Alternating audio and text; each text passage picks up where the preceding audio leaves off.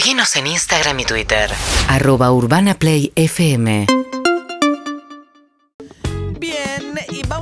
Fabricio Ballarini, que es nuestro eh, columnista de ciencias, biólogo, es investigador del CONICET. Este jueves es el Día de la Tierra. De hecho, hay una cumbre mundial donde le está metiendo mucha presión Joe Biden a Jair Bolsonaro con el tema del Amazonas, para la protección del Amazonas.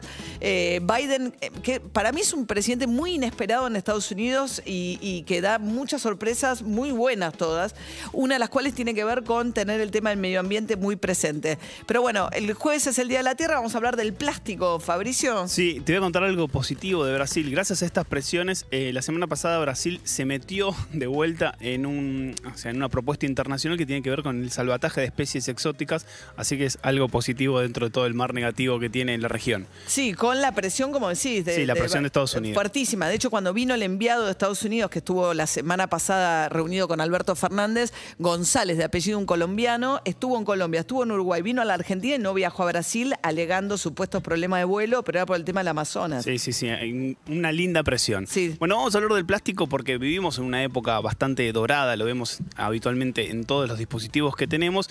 Y voy a contar un poco la historia y cómo algo negativo se volvió positivo y después se volvió negativo de vuelta, pero lo tenemos que mirar con otros ojos. Arranca en 1869, donde en ese momento había el billar, o sea, el juego del billar, las bolas de billar eran muy populares y se hacían con bolas de marfil. O sea, por un elefante se podían hacer tres bolas. Estaban matando un montonazo de elefantes, así que dijeron, bueno, hagamos una propuesta superadora. Vamos a hacer un concurso de 10 mil dólares a ver quién genera un material distinto.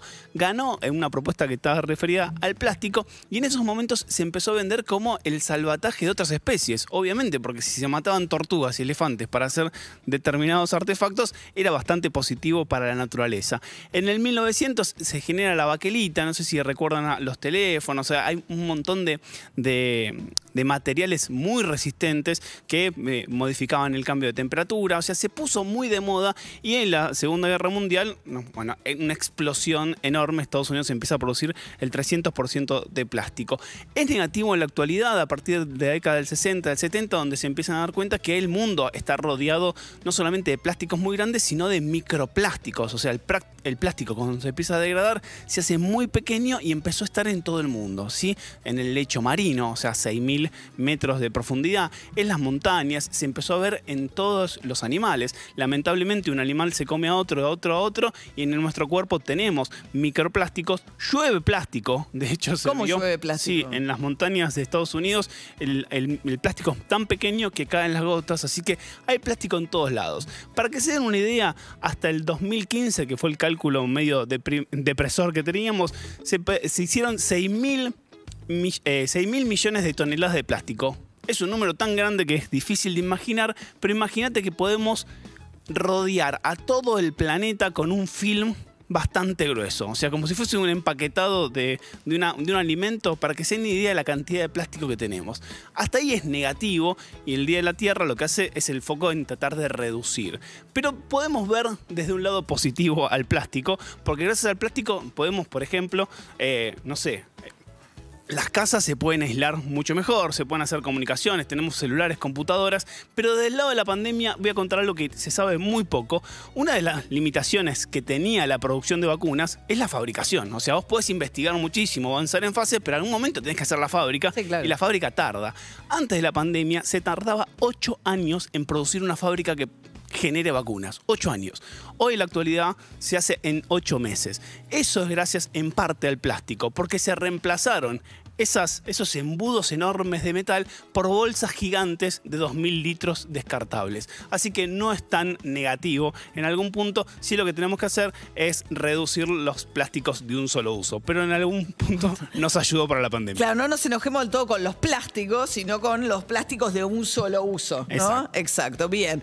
Sí, que es el envasado, es muchos comentábamos más temprano que muchos de los diarios hoy informan mal lo que la- la- el anuncio, lo que se hizo ayer en Rusia del laboratorio laboratorio Richmond, que tiene que ver con que se va por ahora a fraccionar acá. O sea, nos van a mandar como el barril de la India con el principio activo y acá van a hacer el envasado y fraccionado de la vacuna Sputnik, que es muy importante que logre esto.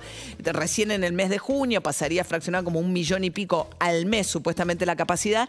Y recién tienen que empezar a construir una planta que el año que viene empezaría la fabricación en Argentina de la Sputnik. Los que saben de procesos mm, me van a entender, pero lo que se llama el scaling up, el escalado, o sea, fabricar algo en un litro tiene ciertas condiciones. Cuando después los querés escalar a 10.000 litros, tiene un montón de procesos, porque esas moléculas y esas sustancias se comportan distinto. Así que todo eso es mucho más complejo. Acá en Argentina no solamente se va a fragmentar, sino se va a escalar. O sea, no es que van a venir 10.000 litros y esos 10.000 litros se van a cortar, sino que van a venir el compuesto activo, se va a fermentar, o sea, se va a hacer una escala mucho más grande y ahí se va a distribuir. Ahí está. Lástima que no se pueda hacer eso con AstraZeneca, porque el principio activo se fabrica acá en Garín, va a México y en México, como no pueden envasar, nos quedamos sin la vacuna, que iba a haber 250 millones de dosis para América Latina, ¿no? De esa vacuna. Sí, así es. Algo bastante ridículo porque lo necesitamos mucho. Mucho. Conoces Cabify Empresas, es la opción de movilidad más segura y económica para vos y para tu negocio. Sabés que el bienestar de tus empleados y la disminución de costos son claves para tu empresa. ¿Todavía no viajas en Cabify Empresas?